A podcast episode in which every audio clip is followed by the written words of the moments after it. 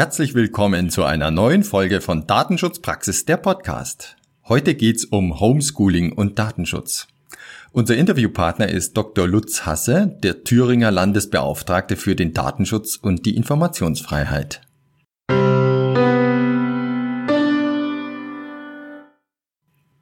Mein Name ist Severin Putz und zusammen mit Oliver Schwonczek begrüße ich Sie zu unserer neuen Folge. Hallo Oliver.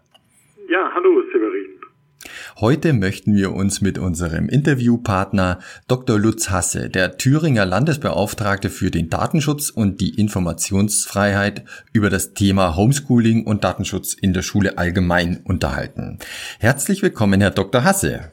Ja, hallo Herr Putz, hallo Herr Schoncheck, freue mich auf das Gespräch. Erst kürzlich waren Sie, Herr Dr. Hasse, wieder in den Nachrichten mit Ihrer Äußerung bezüglich Bußgelder für Lehrer. Wir möchten in unserem Interview auf den Sachverhalt auch später eingehen. Sie auf diese Aussage zu reduzieren wäre jedoch auch ungerecht, da Sie zum Thema Datenschutz an Schulen schon seit langer Zeit und auf vielfältige Art und Weise sehr aktiv sind. Wieso das Thema Datenschutz und Schule in dieser Zeit solche Wellen schlägt, wollen wir uns jetzt genauer ansehen und Oliver, gibst du uns einen kurzen Überblick über die Situation? Ja, das mache ich doch gerne. Die neue Lehrsituation in Zeiten der Corona-Krise stellt die Schulen vor die Mammutaufgabe, den Unterricht ad hoc auf digitale Lehrformen umzustellen, sagte zum Beispiel der Landesbeauftragte für den Datenschutz und die Informationsfreiheit in Baden-Württemberg. Mit großem Engagement und Kreativität hätten Lehrerinnen und Lehrer reagiert. Sie bezogen Videokonferenzportale, Sofortnachrichtendienste und interaktive Lernplattformen in den Unterricht ein. Allerdings blieben dabei notwendige datenschutzrechtliche Prüfungen und Maßnahmen häufig auf der Strecke. Folge davon war nicht nur die abstrakte Verletzung von gültigen Rechtsvorschriften, sondern ganz konkrete Gefährdung und Verletzung von Rechten der Schülerinnen und Schüler. Das Kultusministerium müsse dringend an datenschutzkonformen Lösungen arbeiten, so auch die Landesbeauftragte für den Datenschutz Niedersachsen. Und ganz aktuell, Thüringens Datenschutzbeauftragter will prüfen, ob beim digitalen Unterricht in der Corona-Krise gegen den Datenschutz verstoßen wurde, meldete zum Beispiel der Spiegel.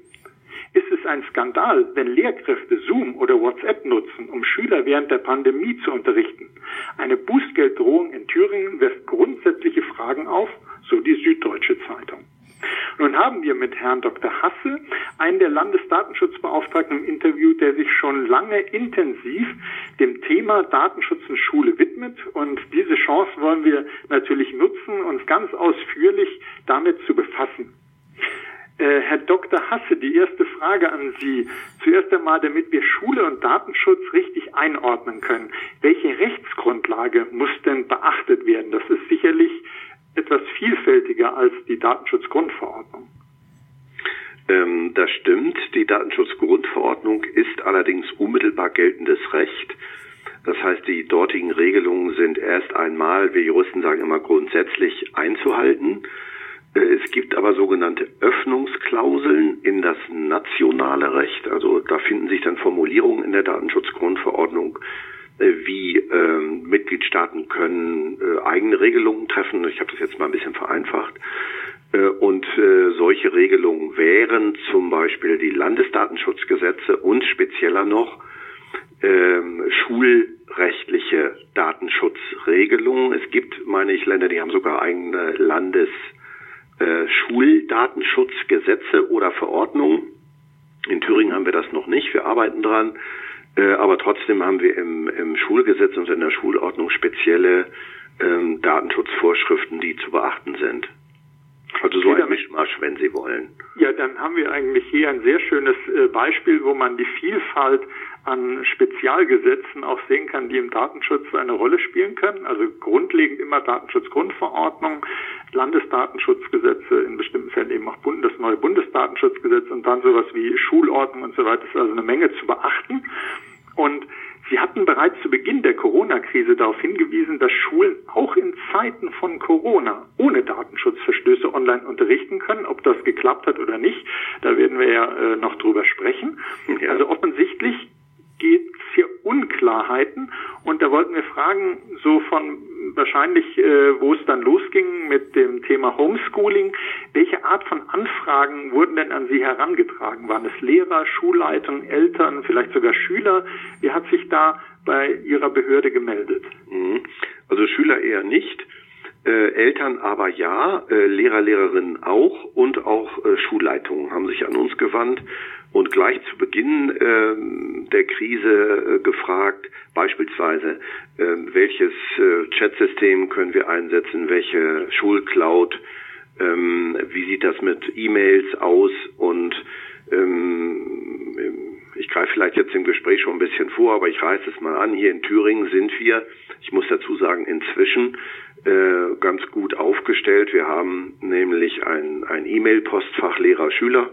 Mhm. Wir haben eine Schulcloud und in die Schulcloud äh, also eine Landesschulcloud, äh, muss ich präzisieren, und in die Landesschulcloud ist äh, implementiert ein Chatsystem, so dass Lehrerinnen und Lehrer inzwischen ähm, nicht mehr auf unsichere äh, Produkte zurückgreifen müssen. Äh, das Kultusministerium und auch meine Behörde haben hier kooperiert und etwas äh, entwickelt. Ähm, kann man denn äh, aus Ihrer Sicht sagen, wo was die größten Probleme sind oder wo man am meisten aufpassen muss und am aufpassen musste, sind das solche Schulclouds, wenn man die nicht die Thüringen, die Thüringer Schulcloud hat, sondern mhm. allgemein ist es sowas, ja. sind es eher die Messenger-Dienste, sind es Videokonferenzsysteme ja. oder alles miteinander? Alles miteinander. Äh, WhatsApp nach meinen Informationen wird im schulischen Bereich immer noch gern genutzt, äh, auch zwischen äh, Lehrern und Schülern. In Thüringen haben wir das untersagt, weil es rechtswidrig ist. Ähm, andere Clouds äh, sind nicht safe. Der Bundesdatenschutzbeauftragte hat vor Zoom beispielsweise äh, gewarnt, weil dort die Verschlüsselung, Verschlüsselung nicht ganz dem Datenschutzrecht entspricht und äh, möglicherweise, ich drücke mich vorsichtig aus, weil wir selbst noch in der Prüfung sind, mh, laufen hier auch, äh, das ergibt sich aus den äh, Datenschutzregelungen von Zoom, auch im Hintergrund Programme mit, die Daten, ich sag mal, auswerten. Aber da sind wir auch schon äh, bei einem wesentlichen Problem, äh, das mich äh, sozusagen auf die Palme bringt. Mhm. Ähm, man, man verwendet, ich sage das jetzt nicht mit Blick auf Zoom, sondern auf alle möglichen äh, ähm, Software-Einsätze, die derzeit ja stattfinden und äh, Software entwickelt sich ja entwickelt sich ja gerade wie wie Pilze, die aus dem Boden schießen täglich. Ähm, dass hier unter Umständen, das kommt auf den Einzelfall an, ja völlig unsicher ist, sein kann, äh, was mit den Kinderdaten, wir reden hier von Kinderdaten, von Daten von Schülerinnen und Schülern, passiert. Da muss man gucken, um welche Daten handelt es sich. Ich rede jetzt nicht nur von IP-Adresse oder so äh, etwas, das ist ja auch ein personenbezogenes Datum, sondern von äh, der äh, Erfüllung von Hausaufgaben, also wenn Hausaufgaben gemacht wurden und werden an den Lehrer zurückgeschickt oder es wird darüber gesprochen.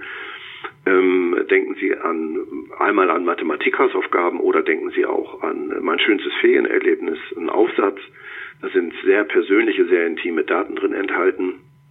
Und je nachdem, wie die Kommunikation läuft, da werde ich weitere Erkundigungen einziehen, äh, werden hier Daten äh, über den Schüler ähm, preisgegeben, entweder vom Schüler selbst oder auch vom Lehrer, die im Hintergrund verarbeitet werden. Damit meine ich nicht nur, dass diese Daten zu Werbezwecken genutzt werden. Das mag man ja noch als harmlos ansehen, ist es aber nicht, denn dahinter äh, äh, steckt eine Profilentwicklung. Äh, also man fertigt ein Profil, vielleicht vom Lehrer, aber ich habe jetzt mehr die Schüler im Auge, von den Schülern an, um sie dann möglicherweise mit Software zu bewerben, damit sie besser in Mathematik werden oder sowas.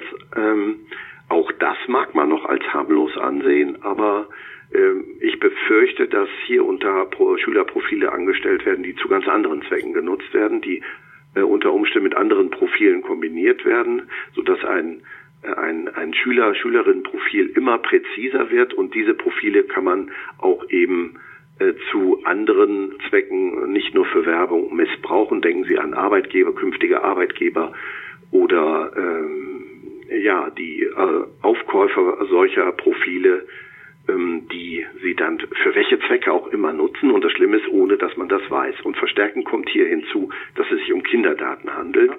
Und da äh, habe ich schon Anlass gesehen, einzuschreiten.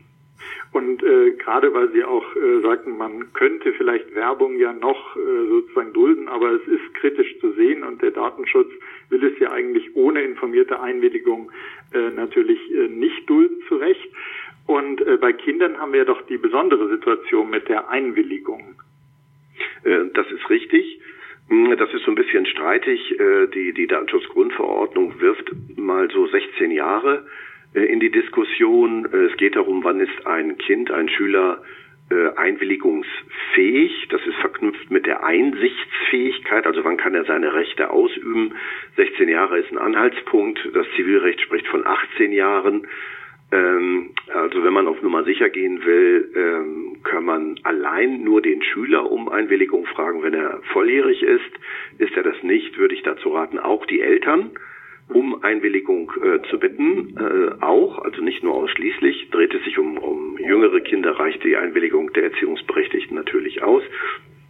Aber, äh, das kommt jetzt hinzu, eine Einwilligung äh, fragt man nicht einfach ab, äh, also sind Sie damit einverstanden, dass ich die Software XY einsetze? Also wenn ich so eine Frage jetzt als Lehrer stelle, sondern die Einwilligung äh, muss freiwillig sein. Das ist ein Punkt schon, ob eine im Schulsystem überhaupt eine freiwillige Einwilligung erteilt werden kann. Denn sie wäre nur freilich, freiwillig dann, wenn bei Ablehnung der Einwilligung der Schüler oder die Schülerin äh, einen gleichwertigen Unterricht äh, haben könnte. Äh, das ist ein bisschen problematisch, aber da will ich gar nicht drauf rumreiten. Äh, zudem muss die Einwilligung informiert sein. Also ein Lehrer, der Software einsetzt bei Schülerinnen und Schülern, muss die Schüler und Eltern, bevor sie die Einwilligung erteilen, umfassend informieren, was die Software mit den Daten macht. Und äh, da bin ich mal gespannt, was meine Umfrage und meine, meine Sondierungen hier im Freistaat Thüringen zutage fördern. Ob das alles passiert ist, kann ich mir nicht vorstellen. Es liegen äh, also ich werde höchstwahrscheinlich äh, Datenschutzverstöße aufdecken, davon gehe ich aus, äh, auch nach dem Aufschrei, der hier durch den Freistaat gegangen ist, nachdem ich nur das Wort Bußgeld einmal in den Mund genommen habe. Ich habe ja noch gar keinen Bußgeldbescheid äh, verhängt oder erlassen. Ob es dazu kommt, ist ja auch noch fraglich. Das, äh, da kommen wir vielleicht noch drauf zu sprechen. Stichwort pflichtgemäßes Ermessen.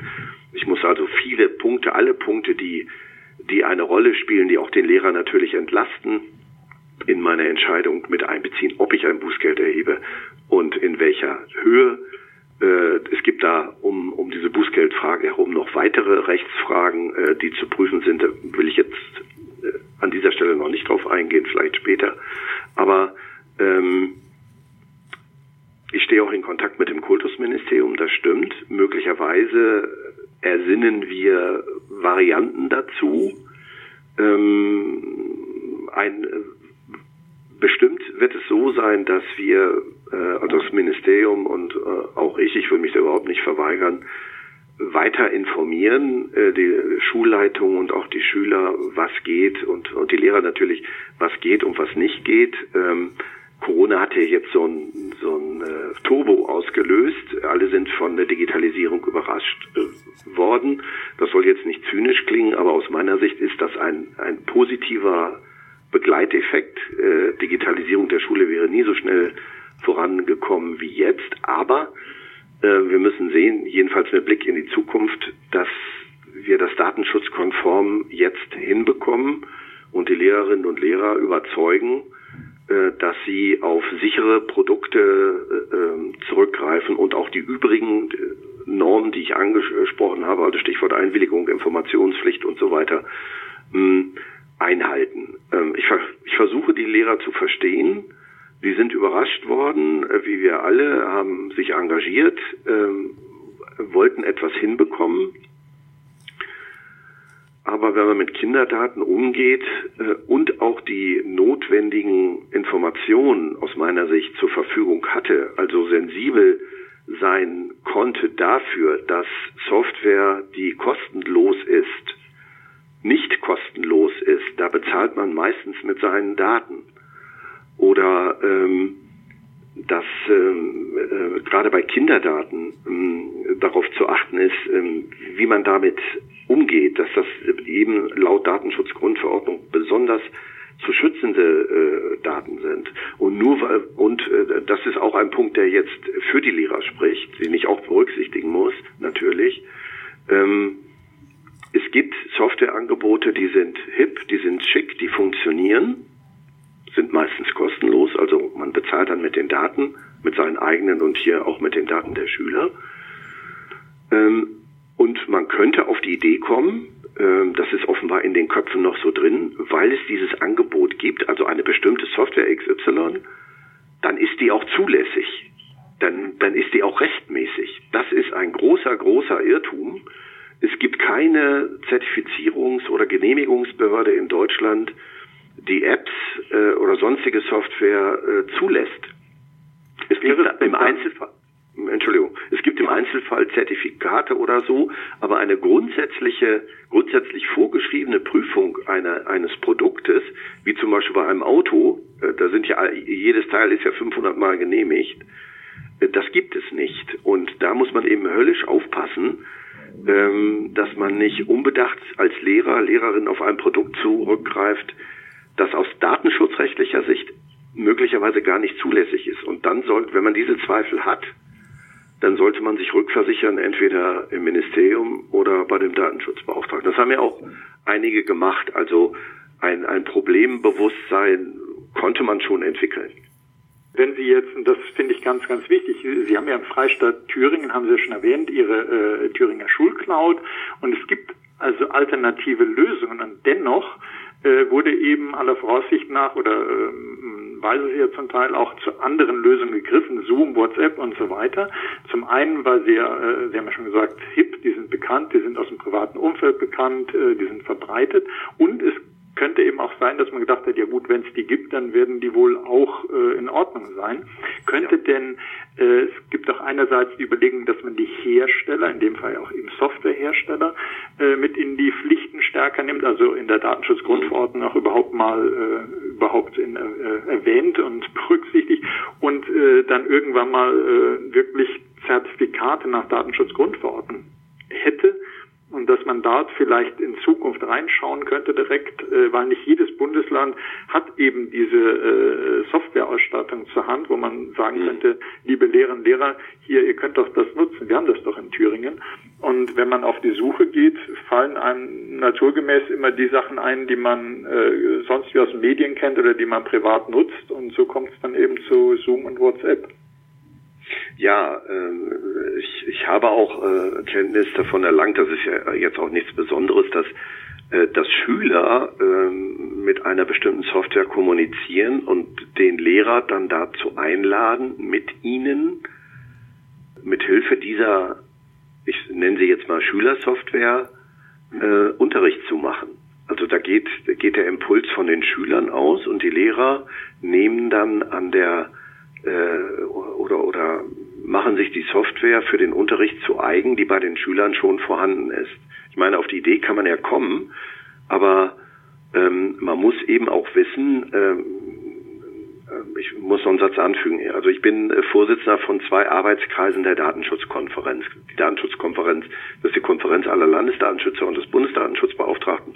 Und die hat Arbeitskreise. Und da leite ich zwei Bundesarbeitskreise, nämlich Datenschutz und Schule und Medienkompetenz, äh, so dass ich ungefähr einen Überblick habe, was im Bundesgebiet so passiert. Und da sind wir in Thüringen ganz gut aufgestellt, das stimmt zwar, aber man kann auch äh, sagen, dass, und in Thüringen haben wir das sogar äh, durch ein Gutachten der TU Ilmenau festgestellt, nachdem ich äh, mal wieder rumgerührt habe und habe gesagt, hier ein Fach, das heißt Medienkunde, wird gar nicht richtig unterrichtet.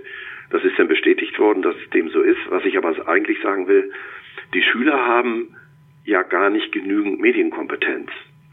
Und äh, dann sollte man sich als Lehrer, wenn man keine eigene Medienkompetenz hat oder eine zu geringe, sich nicht auf die der Schüler verlassen. Also auf beiden Seiten, auf Schülerseite und auf Lehrerseite ist äh, die Medienkompetenz, ich will mich vorsichtig ausdrücken, ausbaubar. Und da müssen wir ansetzen, das ist auch das, die Folge des Gutachtens, das wir hier in Thüringen haben, dazu, dass die Fortbildung der Lehrer intensiviert wurde. Das funktioniert schon ganz gut mit vielen Beteiligten, die sich da engagieren. Aber die Ausbildung der Lehrer, dass künftig schon äh, Lehrer an der Universität ausgebildet werden und dann kompetent auf die äh, Schülerinnen und Schüler losgelassen werden und dort sinnvollen Medienkompetenzunterricht machen können.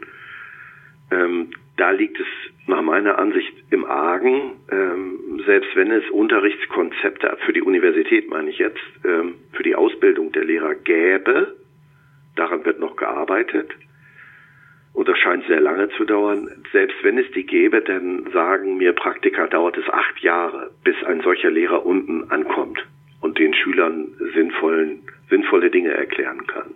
Und acht, acht Jahre halten wir mal diesen Zeitraum fest, plus minus null, äh, plus minus äh, ein Jahr meinetwegen. Das sind in der in, Zeit, in Zeiten der Digitalisierung sind das ja Äonen. Ähm, und da meine ich, dass wir diesen Prozess der Ausbildung begleitend zur Fortbildung natürlich sehr, sehr, sehr stark äh, intensivieren müssten. Und wenn ich jetzt schon einmal in dem Zuge bin, ähm, ähm, jetzt muss ich aber nur für Thüringen sprechen. Ähm, wäre es natürlich sehr vorteilhaft, wenn jede Schule auch einen Datenschutzbeauftragten hätte. Da kommen Sie genau zu dem Punkt, den ich äh, jetzt fragen wollte. Ja, Denn ja. Ähm, die, wir, wir können ja nicht darauf warten, dass sozusagen über die Medienkompetenz und über die äh, mehr Wissen, äh, was die Digitalisierung für Gesellschaft äh, und Wirtschaft alles bedeutet und bis das über die Lehrpläne in die Schulen kommt, sondern wir müssen ja, und das machen sie ja sozusagen jetzt handeln. Und da wäre der erste Punkt, dass man sagt, okay, dann brauche ich aber jemanden, der auch sich äh, die den Datenschutz sozusagen auf die Fahnen schreibt. Sowas wie ein Datenschutzlehrer im Anlehnung an Vertrauenslehrer. Also äh, das reicht natürlich nicht, aber es wäre schon mal ein Multiplikator äh, in den Schulen. Wie, wie sollte das denn eigentlich geregelt sein in der Schule? Also was wäre eigentlich ja. vorgeschrieben dafür? Und äh, was würden Sie aber noch vielleicht sagen, was sollte es zusätzlich geben, damit das auch klappt in der Praxis?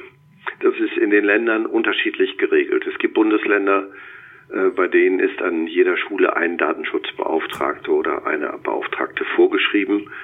Ähm, ich weiß jetzt nicht, da muss ich passen, wie viele Stunden am Tag die sich mit Datenschutz beschäftigen, beschäftigen dürfen. Aus meiner Sicht wäre natürlich die komplette Arbeitszeit äh, dafür notwendig.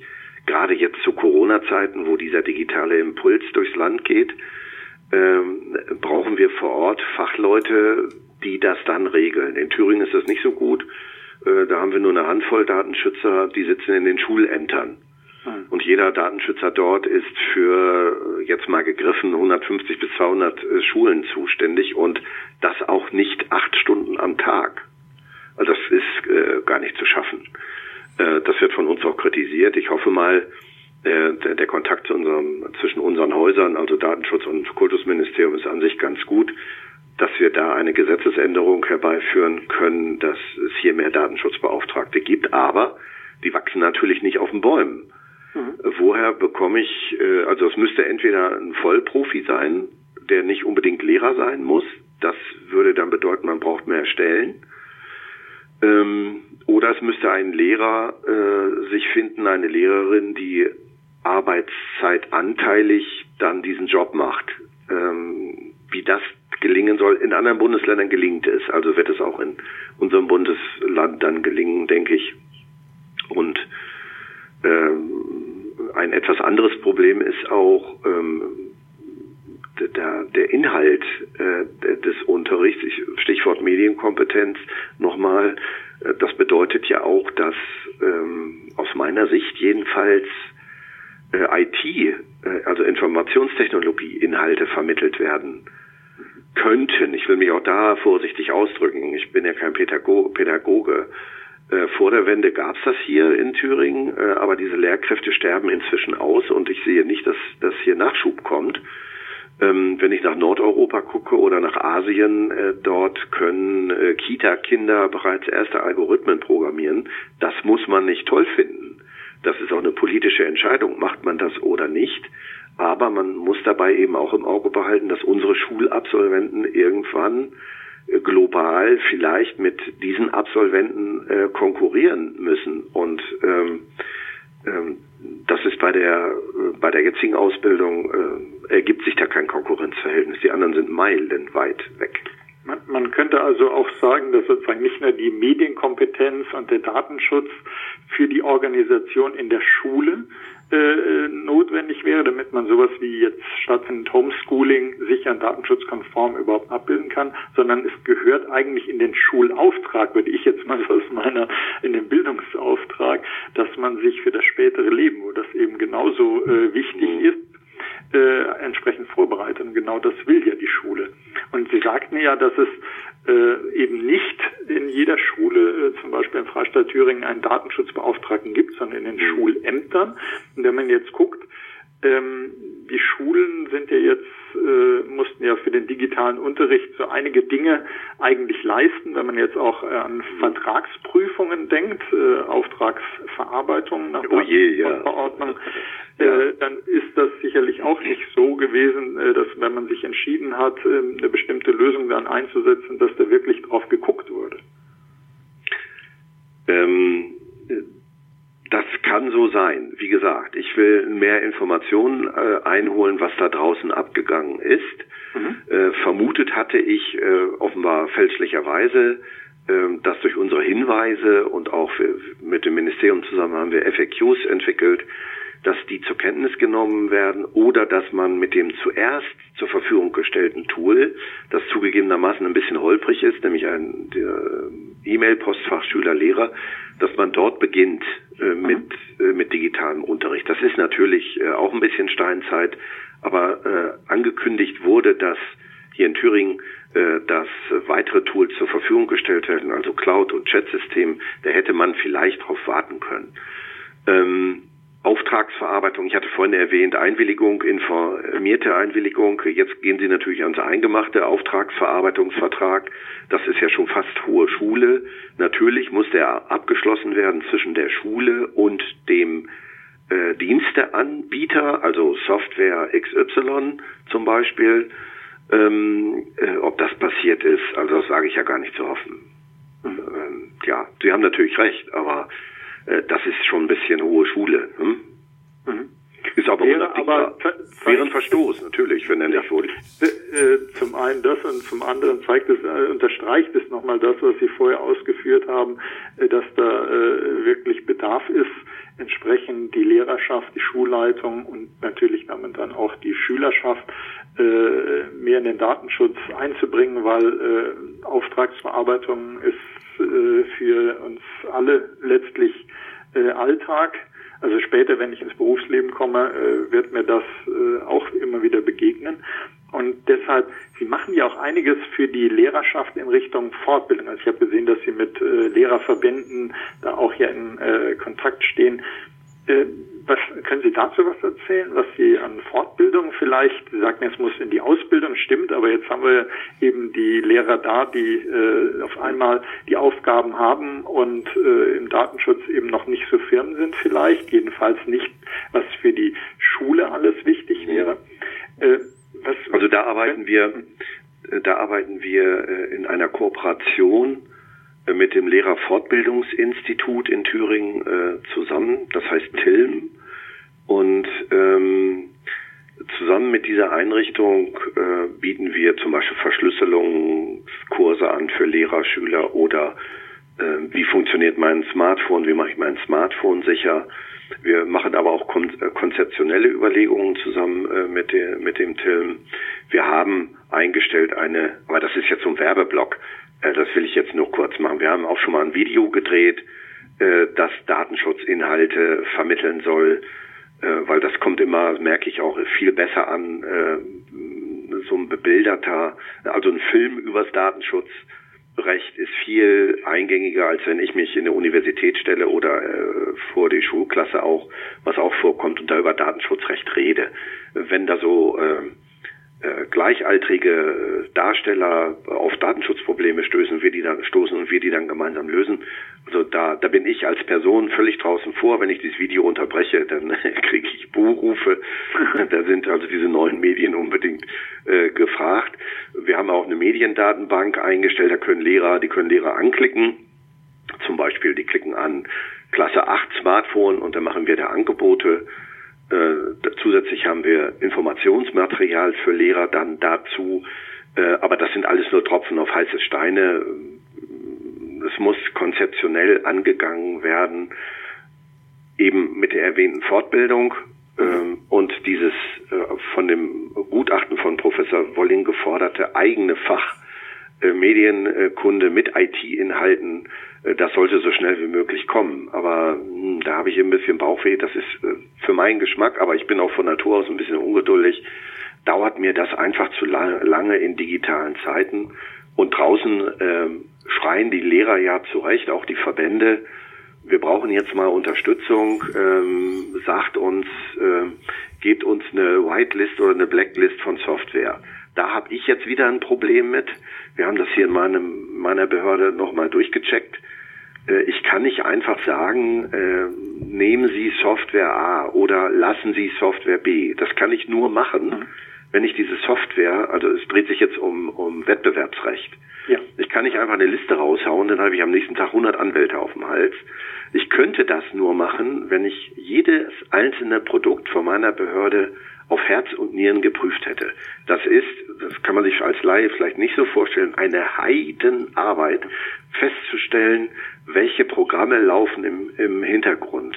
Wenn ich mir das auf das Smartphone runterlade, eine App, äh, was macht die mit den bereits vorhandenen Apps auf dem Smartphone? Oder andersherum, was machen die bereits vorhandenen Apps mit dieser heruntergeladenen mhm. App? Gehen da äh, Daten raus? Ähm, äh, werden da irgendwelche Speicher geknackt, was auch immer. Äh, das dauert sehr lange, bevor man sagen kann, äh, Leute, diese, ähm, diese Software ist safe und das ist dann auch immer nur ein Tagesergebnis. Am nächsten Tag, wenn zum Beispiel die kompetenten Männer und Frauen vom Chaos Computer Club die Sache ähm, unter die Lupe nehmen und vielleicht so einen Penetration-Test machen, also so einen Hacking-Angriff fahren, dann stellen sich vielleicht weitere Lücken heraus. Hm, da muss, das entwickelt sich. Das ist nie ein Ist-Zustand. Aber Oder um, um das machen zu können, und Entschuldigung, äh, um das machen zu können, ähm, bräuchten wir eigentlich, was heißt eigentlich, bräuchten wir mehr Zeit und mehr Leute, aber das Lied will ich jetzt auch nicht anstimmen. Äh, deswegen halte ich mich jedenfalls zurück aus wettbewerbsrechtlichen Gründen mit Empfehlungen, wenn wir konkrete Anfragen haben, und die haben wir ja, dürfen wir diese Software einsetzen oder was spricht dafür, was spricht dagegen, dann äußern wir uns auch. Mhm. Wir geben dann eine Empfehlung ab, aber dass wir das ähm, für alle Produkte machen können, äh, das äh, geben unsere Kapazitäten bei weitem nicht her, ist illusorisch. Aber es kristallisieren sich ja bestimmte Produkte auch jetzt schon, die ich jetzt nicht nennen will, äh, heraus, die vielleicht nicht so gut sind und andere, die vielleicht ein bisschen besser sind. Also der Bundesdatenschutzbeauftragte hat zu Zoom was gesagt, das will ich hier nicht mhm. wiederholen. Ähm, Zoom arbeitet allerdings auch daran, die Software zu verbessern. Das, sowas muss man dann im Auge behalten. Und dann gibt es ja in Berlin auch äh, gewisse Kommunikation zwischen Microsoft und ihrer Berliner Kollegin hinsichtlich der Lösungen. Und ja, also es findet sehr, sehr viel äh, statt und äh, zu dem Punkt, wo Sie sagten, äh, die Zertifizierung, das ist ja ein großer Wunsch, den wir eigentlich alle hätten, dass wir, äh, dass die Hersteller kämen, würden sagen, ich lasse mich zertifizieren, dass das aber alles eigentlich Momentaufnahmen sind und Sie haben ja die Apps das sehr schön dargestellt, wie die auch untereinander vielleicht Datenströme haben könnten, die erstmal nicht absehbar waren und mit jedem Update kann sich was ändern. Richtig. Und äh, da ist man, also müsste eigentlich fortlaufende, also Zertifikate müssten, äh, es müsste fortlaufend auditiert werden, um dann zu sagen, gilt das noch, gilt das nicht. Das BSI macht ja einige äh, Sachen, wo es dann heißt, es soll so eine Art wie ein Begleitzettel geben zur Software, äh, auch einen dynamischen, also wo man nachgucken kann, äh, da hat es jetzt gibt es eine neue Sicherheitslücke, dann gilt sozusagen dieses Sicherheitskennzeichen nur eingeschränkt oder gar nicht mehr, bis das behoben ist. Also es gibt viele, viele Ansätze und äh, zum Schluss von meiner Seite deshalb, weil wir sagen, es gibt viele Ansätze, wie kann man denn vielleicht zu Datenschutz konformer äh, Software dann auch für die äh, Schule kommen? Wie kann sich da was herauskristallisieren? Wie schätzen Sie denn die weitere Digitalisierung der Schulen ein? Sind Sie da hoffnungsvoll, dass, äh, dass Sie sagten ja schon, Corona hat da so einen Digitalisierungsschub gegeben? Wird vielleicht das Thema Homeschooling oder begleitend sozusagen digitale Unterricht, wird das bleiben?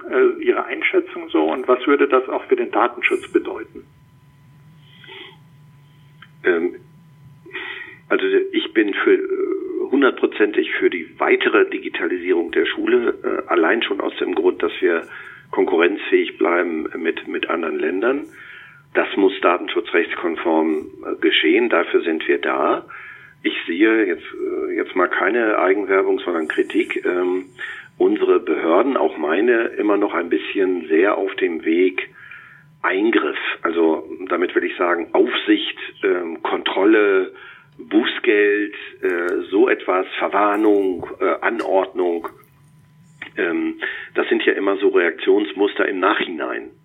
Ich würde lieber, äh, das propagiere ich auch, äh, ich bin auch morgen in Berlin auf einer Bild äh, Konferenz von bildungspolitischen Sprechern, äh, werde ich mich dazu äußern. Ich bin äh, eher so dafür zu haben, dass man präventiv auch mit unserer Behörde zusammenarbeitet. Ob man das nun will oder nicht, in unserer Behörde sitzen überwiegend Juristen und ITler, die sich auskennen.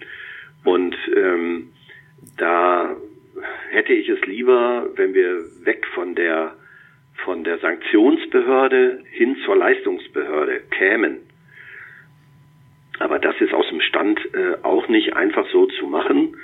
Äh, das widerspricht jetzt auch ein bisschen meiner Bußgelddrohung, aber ähm, was da von dieser Bußgelddrohung oder Erwähnung am Ende übrig bleibt, muss man, muss man dann ja auch überhaupt erst einmal sehen.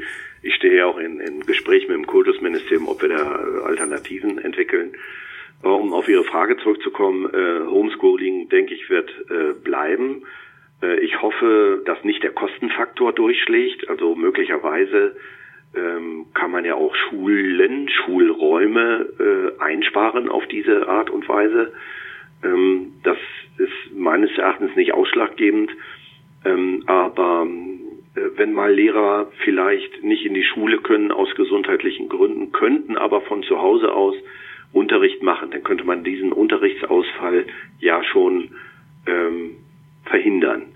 Ähm, es gibt sicherlich auch andere vielfältige Anwendungsmöglichkeiten. Mhm. Ne, was ich noch nicht so herausgefunden habe, ob Schülerinnen und Schüler das mögen, äh, das hat natürlich auch so soziale Implikationen. Also ähm, ist es für Schüler, würde ich jetzt erstmal bejahen wollen, und Schülerinnen äh, gut, wenn die Gleichaltrige ein paar Stunden am Tag sehen und nicht zu Hause versauern irgendwo am PC mehr oder weniger alleine. Ähm, trotzdem, ich denke, es wird eine Mischung geben von Homeschooling.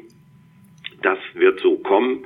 Und deswegen äh, ist das kein Kapitel, das jetzt demnächst abgeschlossen wird, sondern wir müssen das weiterentwickeln und im Auge haben, dass hier die äh, Kinderdatenschutzrechte, insbesondere die, ähm, gewahrt bleiben. Das ist äh, nicht ganz einfach. Denn offenbar ist das ähm, vielleicht muss ich da auch noch mehr an die eigene Nase fassen und noch mehr Aufklärungsarbeit leisten, ist das noch nicht in den Köpfen drin, was im Netz mit Daten angestellt werden kann. Ich habe mal eine Veranstaltung gemacht äh, in Kooperation mit dem Landeskriminalamt. Dort wurde mal dargestellt, wie Pädophile äh, sich herantasten im Internet und äh, das ist jetzt ein bisschen anders gelagert, ich weiß, aber da konnten Sie eine Nadel fallen hören über einen Zeitraum von, von einer Stunde, äh, als, als den Zuhörerinnen und Zuhörern aufgegangen ist, äh, wie diese spezielle Gefahr äh, im Netz virulent ist. Das ist aber nicht die einzige. Es gibt andere, ähm, ich habe mein Hauptaugenmerk derzeit gerichtet auf Profilbildung, habe das abschreckende Beispiel von China vor Augen und solche Verhältnisse will ich hier nicht haben. Das äh, denke ich, könnten wir auch von unserer Seite auch nur bekräftigen, äh, dass man das wirklich so nicht haben möchte und dass man die äh, Risiken, die es im Netz gibt, Sie sagten ja eingangs auch beispielsweise, äh, einer mein schönstes Urlaubserlebnis äh, wird mhm. übertragen, mhm. die Daten werden sozusagen abgefangen, ausgewertet und können dann entsprechend äh, für Social Engineering Attacken genutzt werden. Ich weiß aber, und unsere Zeit ist ja, und insbesondere Ihre Zeit ist, äh, nee, ich habe noch, äh, wir können noch weitermachen. Dann haben wir es super, weil mein Kollege, der äh, Severin Putz, der würde auch gerne noch äh, ja. das aktuelle Thema noch mit Ihnen besprechen. Ach so, ja, ja dann, dann mal los. Herr Dr. Hasse, Sie hatten ja schon gesagt, Sie präferieren den präventiven Ansatz, aber Sie haben ja trotzdem diese Bußgeldäußerung gebracht. Ja. Und jetzt wollte ich mal nachfragen, gegen wen können Sie Kraft Amtes Bußgelder verhängen? Lehrer, Schulleiter und wie verhält sich das private, öffentliche Schulen? Ich hatte mal gelernt, dass ähm, öffentliche Stellen keine Bußgelder bekommen. Aber das können Sie ja vielleicht für uns kurz konkretisieren, wie das Ganze funktionieren sollte. Ja, ähm, äh, rechtlich nicht ganz äh, unkompliziert und mein, glaube ich, wenn ich das richtig gelesen habe, heute, heute mein Kollege aus Baden-Württemberg fand es sogar kurios, dass ich auf die Idee komme, äh, Bußgeld gegen einen Lehrer verhängen zu wollen.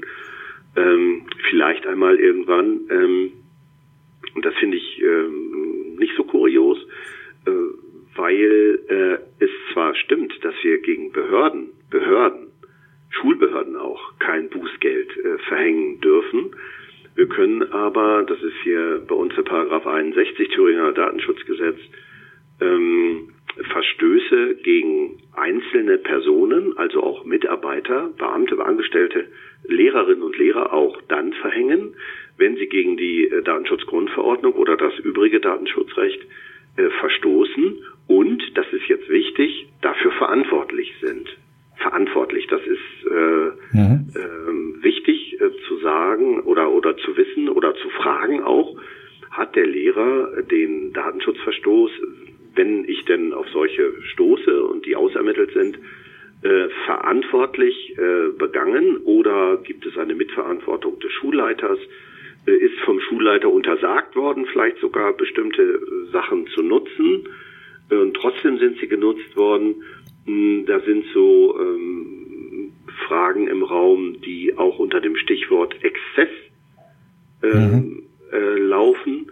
Also wenn, wenn ein Mitarbeiter, eine Mitarbeiterin jetzt völlig aus der Spur äh, gerät ähm, und ich, ähm, ich, ich gebe mal ein Parallelbeispiel aus der Polizei.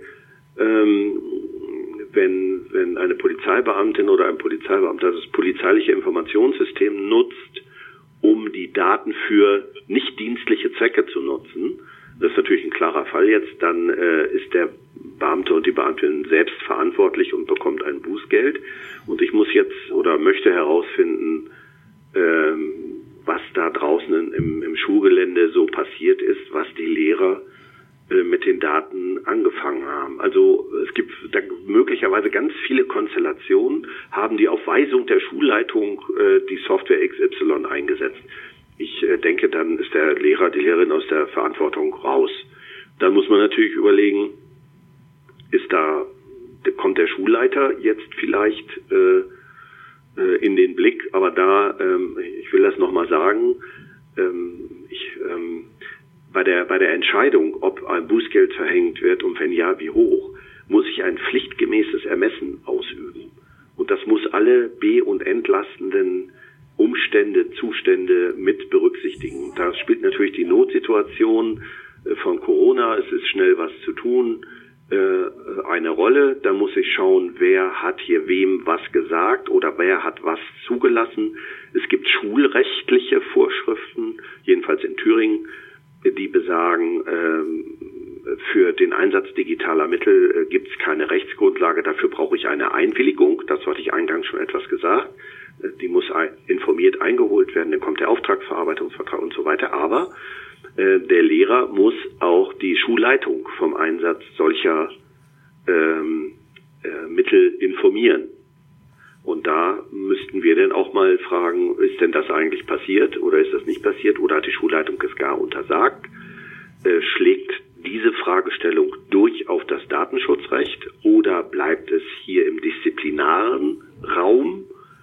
Äh, da werde ich mit dem Kultusministerium, denke ich, äh, dann weiter kommunizieren, wenn ich auf solche Fälle äh, stoße. Und ich hatte ein wirklich konstruktives Gespräch mit der mit der neuen Staatssekretärin hier bei uns, mit Dr. Hesen. Und ähm, ich, ich glaube, wir sind beide willens, da zu konstruktiven Lösungen zu kommen. Also ich werde hier nicht mit der Bußgeldkeule und eine Blutspur hinterlassen äh, durch Thüringen ziehen. Das ist nicht mein Bestreben. Genau, das könnten Ihnen ja Kritiker auch ähm, entgegenhalten, dass gegen äh, große äh, Datenkraken äh, keine Bußgelder äh, verhängt werden oder äh, zum Teil verschleppt werden durch andere äh, Aufsichtsbehörden anderer Mitgliedsländer und mhm. ähm, gegen die deutschen Lehrer wird sozusagen Bußgeld werden Bußgelder verhängt. Ähm, was, was entgegnen Sie dann solche Kritik? Ähm, ja, äh, das finde ich, empfinde ich auch als unbefriedigend. Wobei meine Kollegen, also zum Beispiel mein, mein Kollege Kaspar aus Hamburg, äh, äh, ist zuständig äh, für Facebook. Ähm, ähm, wenn ich das richtig sehe, äh, trägt er einige Händel aus mit Facebook und versucht dort äh, sein Bestes. Ähm, das Problem ist oft, dass äh, der Sitz solcher, der, der Datenkraken oft nicht in Europa ist, eben oft in den Vereinigten Staaten. Und äh, man könnte sogar ein Bußgeld hier verhängen, aber setzen Sie das mal äh, vielleicht im Wege eines Rechtshilfeabkommens in den Vereinigten Staaten um. Ähm, das wirft, äh, das dauert äh, Jahrzehnte und äh, wirft unheimlich viel rechtliche Probleme auf. Ähm, das ist unbefriedigend. Das ist so. Äh, da könnte man vielleicht mal irgendetwas ändern, vielleicht auch dadurch, äh, jetzt komme ich mal aus, aus einer ganz anderen Ecke, indem man als Nutzer, als Bürgerinnen und Bürger vielleicht äh, solche unsicheren Produkte ersetzt durch sichere. Die gibt es nämlich. Man muss nicht auf die gängigen Suchmaschinen, man muss nicht auf die gängigen äh, Messenger-Dienste oder auf diese gängigen sozialen Netzwerke. Es gibt sichere, die sind natürlich nicht schick und die gebraucht auch noch, auch noch nicht jedermann und jede Frau, aber wenn man mal äh, anfangen würde, dann könnte man vielleicht so einen Prozess auslösen, äh, dass diese sicheren Produkte häufiger genutzt werden und damit die unsicheren in den Hintergrund treten. Also das hat jetzt nichts mit Bußgeld und so zu tun, aber nur mit Marktmacht. Mhm. Da, da könnten also die, die Nutzerinnen und Nutzer ein bisschen selber was tun. Äh, wir sind nicht hilflos den Kraken ausgeliefert. Und der Gedanke, der, den ich auch immer höre, ich habe nichts zu verbergen, da möchte ich aus dem Fenster springen, wenn ich sowas höre. Äh, na klar haben wir was zu verbergen. Also wer nichts zu verbergen hat, äh, solche Leute, die kenne ich eigentlich gar nicht. Stellen Sie sich mal vor, jetzt in diesem Moment äh, durchsucht äh, das Sondereinsatzkommando unsere Schlafzimmer. Da haben wir bestimmt irgendwas zu verbergen oder, oder irgendwelche anderen Räume oder unsere PCs. Ähm, ich glaube, wer so einen Satz sagt, hat die, hat die Dimension der Gefahr, die droht im Netz, nicht verstanden. So einen Satz sollte man besser weglassen. Das äh, zeugt von Unverständnis der Hintergründe. Mhm. Jetzt weiß ich nicht, ob ich hier auf Ihre Frage geantwortet habe. Sie haben auf die Frage geantwortet, auf eine konstruktive Art und Weise, indem Sie eben gesagt haben, Moment, man ist ja nicht festgelegt, diese Produkte, diese unsicheren Produkte zu verwenden, sondern es gibt Alternativen. Ja. Oliver, wenn von deiner Seite aus keine Fragen mehr sind? Wir, wir könnten noch, äh, das, das merkt man, glaube ich, könnten dann noch ja. stundenlang. Das ist ein sehr, sehr spannendes äh, Thema und Dr. Hass, Sie haben da auch äh, viele wichtige Impulse für uns. Aber ich denke, dass wir es äh, auch, äh, weil man äh, bei Podcasts natürlich auch nicht ewig äh, zuhören kann. also müsste man sozusagen Pausen dazwischen einlegen. Kann man ja. aber auch, wie man das sehen wird, äh, wenn er veröffentlicht ist, dass man da einzelne Themen auswählen kann. Und von meiner Seite würde ich mich erstmal ganz herzlich äh, bedanken bei Ihnen, Herr Dr. Hasse. War, ja, äh, wir können das ja weiter verfolgen, das Thema. Absolut. Das ist ja ein Prozess, der mehrere Jahre, Jahrzehnte dauern wird. Genau. Der nie aufhören wird, denke ich. Ja. Aber an dieser Stelle erstmal ja. ein herzlicher Dank.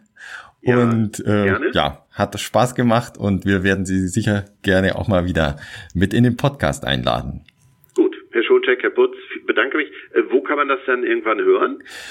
Das ähm, kann man hören auf unserem ähm, Podcast. Überall, wo es Podcasts gibt, wird der Datenschutzpraxis Podcast zu finden sein, auch also auf den mhm. üblichen Plattformen. Genau. Und dann würde ich jetzt an dieser Stelle die äh, Folge beenden, indem ich mich ganz herzlich bei Ihnen bedanke, Herr Dr. Hasse. Vielen Dank auch Oliver für die Moderation und liebe Hörerinnen und Hörer, auch Ihnen ein herzliches Dankeschön. Wenn Sie Fragen an uns haben, bitte schreiben Sie uns an dsp.wk.de und vielen Dank für Ihr Interesse und bis zur nächsten Folge von Datenschutz Praxis, der Podcast.